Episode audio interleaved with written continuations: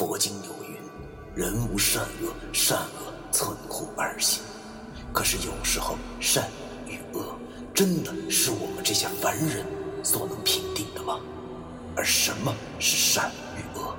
难道就真的没有两全之法了吗？那些被现代社会定义为迷信的事物，他们很多和我们一样，同样有着感情，有家庭。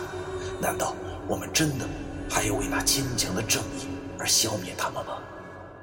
欢迎收听 FM 幺七五六八九，我当阴阳先生的大纪念。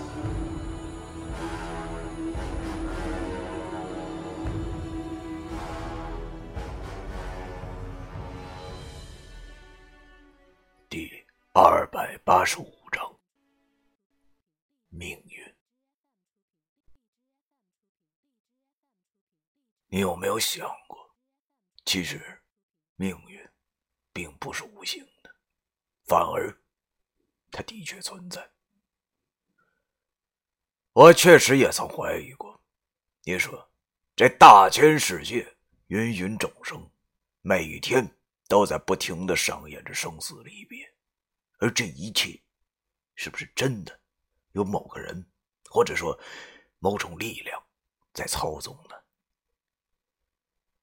都说人生如戏，戏如人生，人的一生就像是一场电影，或者说电影，也就是人生的缩写。由此可见，既然电影有现实写好的剧本，人生。也应该有，只不过呀，我们管这个剧本叫做命运，而命运这个东西到底是什么呢？却没人能够了解。我本身就是相信命运之人，说白了，我们都是偌大电影里的路人甲乙丙丁，但是又各自是主角，只不过我们这场戏也不知道是演给谁看的。可能真的有这么一个人吧，或者是什么，却导演了这一场五弊三缺的悲剧。我不清楚刚才的我到底是不是出现了幻觉，但多半不是，因为此时的我心中完全没有平静下来。虽然我不明白“五蕴皆苦”是什么意思，但是我却清楚了，原来这一切都是那个戴黄帽子的人所搞出来的鬼。虽然我不清楚他的目的到底是什么。但是，此时此刻，我终于明白自己应该做些什么。那个戴黄帽子的人说：“他只是个看戏者，只是对这场戏的结局感兴趣。而这结局，便是由我做出的一道选择题。”我想到了这里，叹了口气：“既然你想看我选择，那我就选给你看吧。”想到了此处，我点着了根烟。然后义无反顾的沿着江边走了过去。这是一块离市区很远的地方，周围没有人烟，只有江水流淌。我处的这岸边是除了一条小路，便是一望无际的枯草。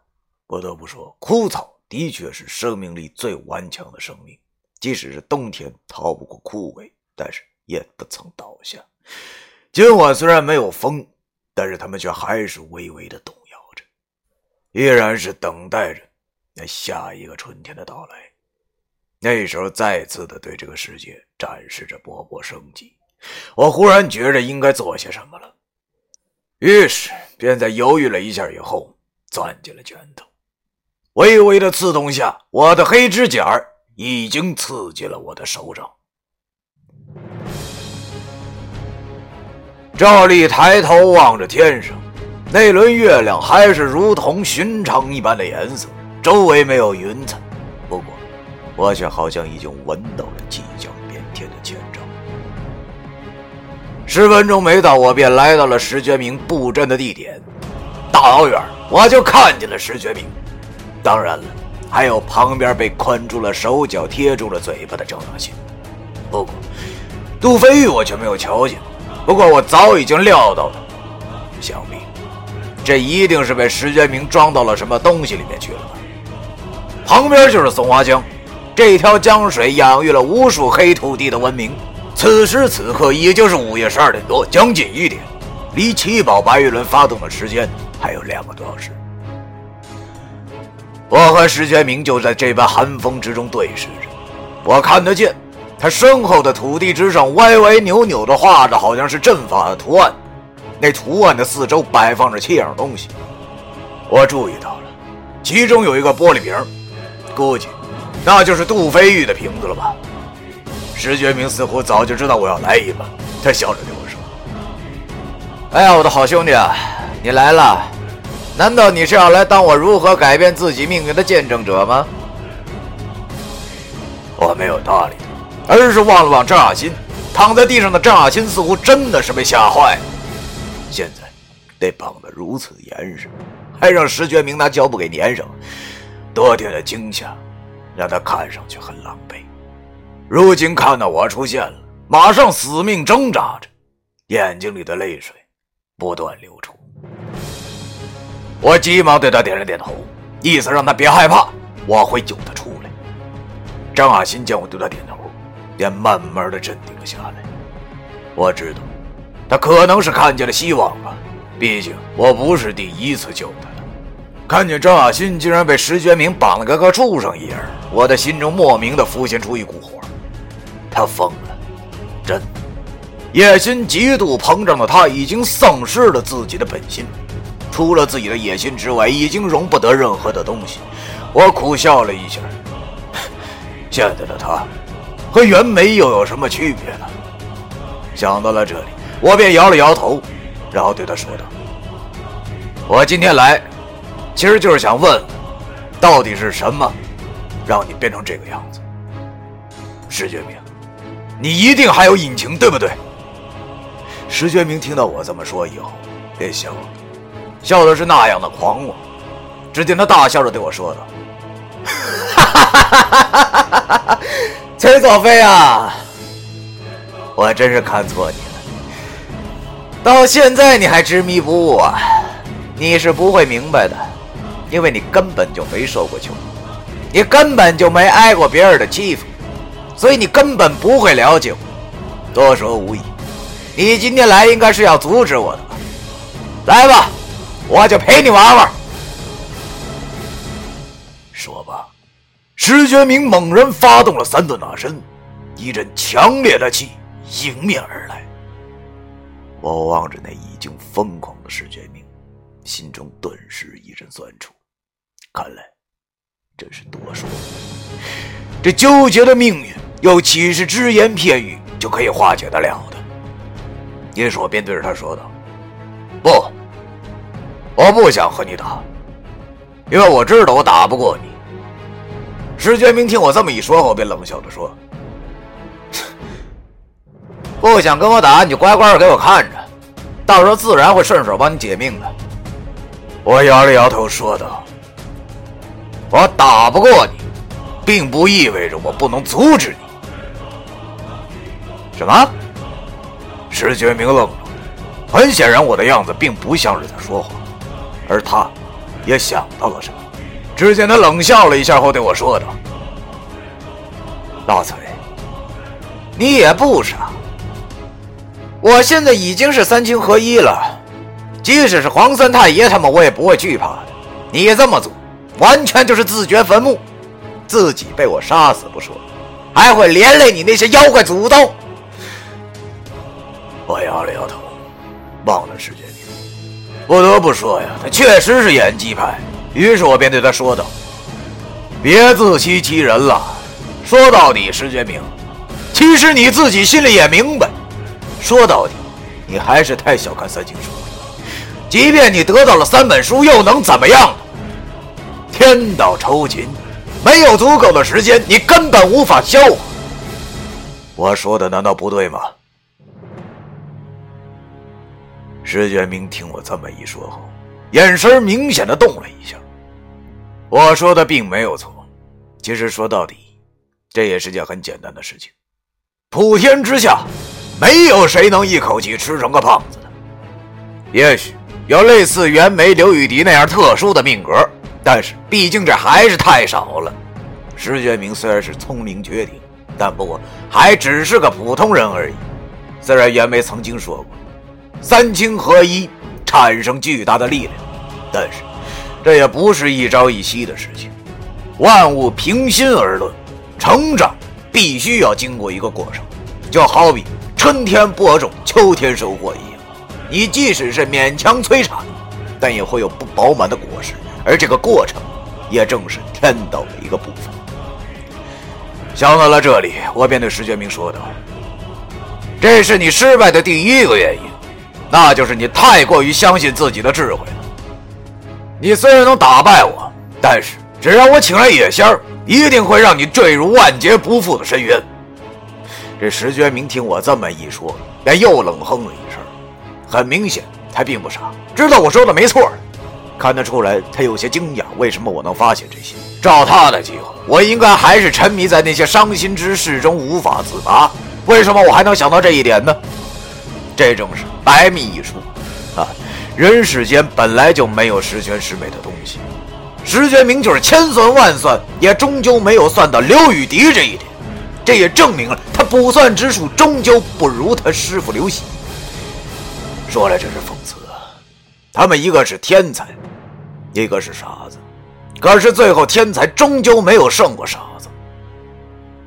但是石觉明终究还是石觉明，他并没有慌乱，反而又冷笑了一声，然后对我说道：“崔佐飞，你不要再故作镇定了。即便你说的都对，是，我现在是没有能力对抗那些野仙。不过，这又有什么用呢？”你别忘了，在某种意义上来说，咱可是一条船上的人呢。普天之下，懂得七宝白玉轮的人，就只有我自己。更何况，石觉明说到了这里，便一脸藐视的对我说道：“如果你招来了野仙儿，这七宝之一的百人月，恐怕就再也拿不到了吧？”难道你真的甘心注定孤独终老吗？你敢吗？好像还有一个女人喜欢你？你真的就忍心这么一直辜负别人吗？他说的都对，我忍心吗？我真的忍心吗？想到了这里，我半边脸苦笑了一下，然后对着石建明说道。你说的对，我确实不忍心再辜负任何人，但是这并不代表我不阻止你。别开玩笑了！石觉明大吼道：“我从最开始就讨厌你，老崔，你知道为什么吗？我他妈就讨厌你这副假仁假义。你明明心里也明白自己所做的事情都是过于迂腐，但却偏要去那么做。”那我问你，你到底想要什么？你是要报复，还是维持你那可怜的白派子弟的操守？我望着石觉明对我吼出这句话后，便叹了口气，然后对他说道：“这就是你注定失败的第二个原因，那就是你根本不会去理解他人，只顾着你自己，就注定走上了一条得不到救赎的路。”也许你说的没错，我是烂好人，我所做的事情都是现在社会上傻的不能再傻的事情。可是你永远都不会明白，如果社会上没有这种人的话，那就毫无人性可言。人心本是善良，正是有太多像你这种想法的人，这个社会才会如此，才会有如此多的惨剧发生。这也是你我的不同之处，因为我明白。有些事情，我无法改变他人，只能改变我自己。而你，根本不明白什么是人性。既无人性，何以为人？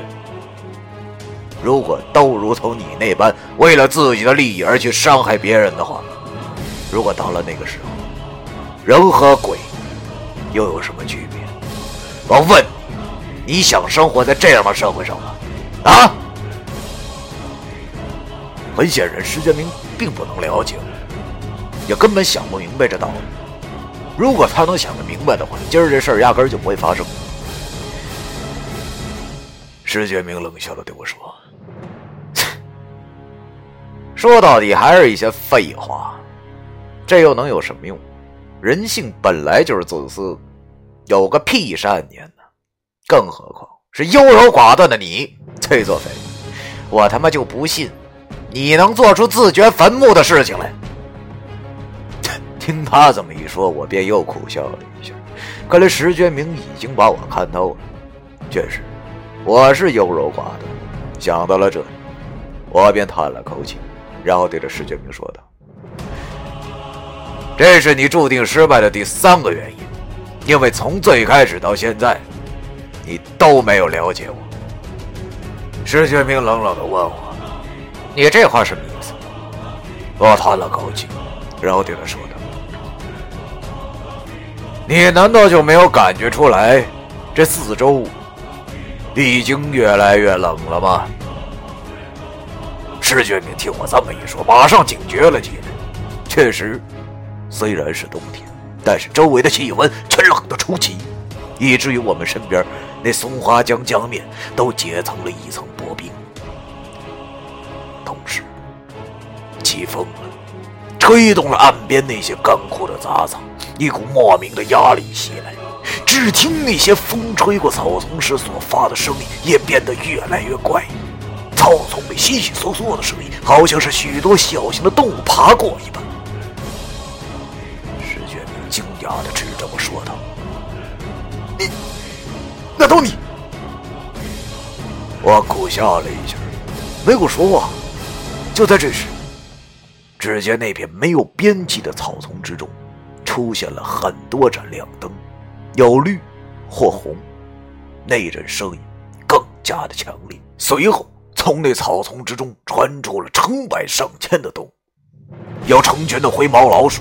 本正该东边的蛇，以及像土狗般大小的狐狸，当然，还有那身端细长的黄皮子。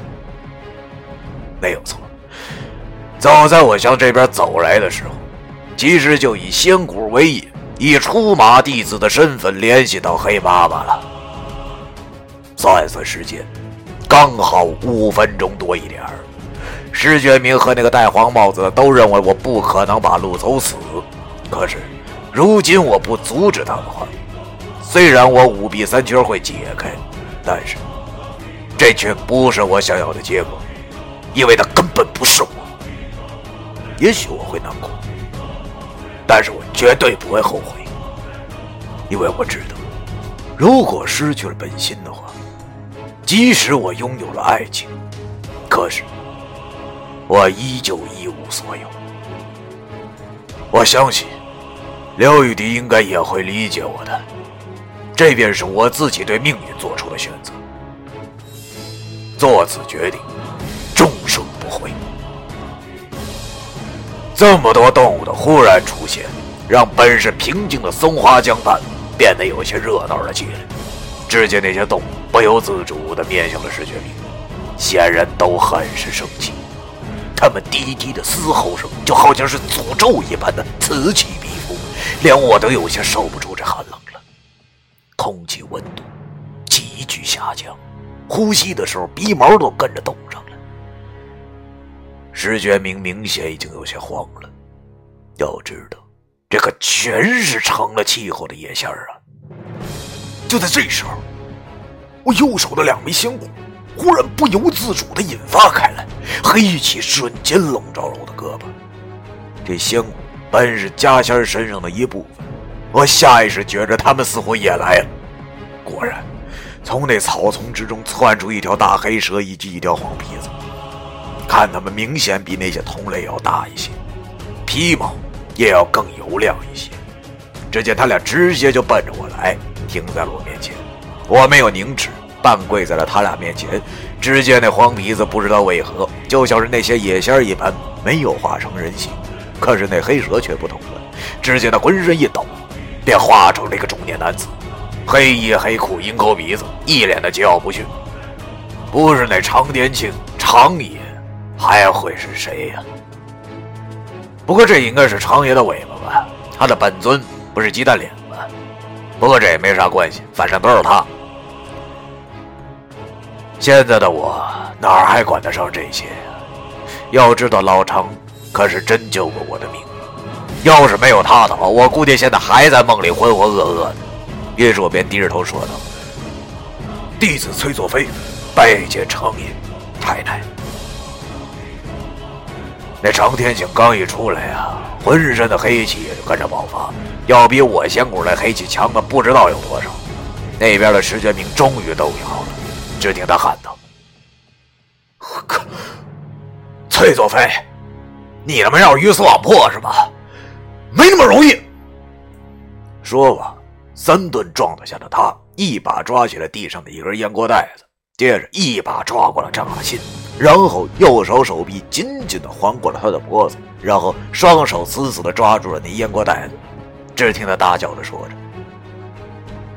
崔作飞，我告诉你，你让他们都别轻举妄动。我告诉你，要不然我先毁了这百人院，我再杀了他。”程天庆回头望着石觉明，显然一脸的不屑，也没搭理他，当然，也没搭理我。那他只是转身对我一挥手，我这身体啊，顿时就觉得一股暖意，不冷了。而这时，那群野仙儿，包括黄三太太，忽然都转了一个方向，面对着已经结冻了的这松花江，趴在了地上。同时，那群野仙除了长野以外，忽然发出了齐齐的叫喊：“有请护法大仙降临！”成百上千的声音一起喊：“这是何等的壮观呢！”虽然我早有准备，但是依旧被震住了。这也太壮观了！忽然，已经冻结了的松花江面似乎出现了一点亮光。我慌忙转头望去，只见那江面之上赫然已经出现了三个人。我咽了口唾沫，这应该就是掌管整个东北的头子们了吧？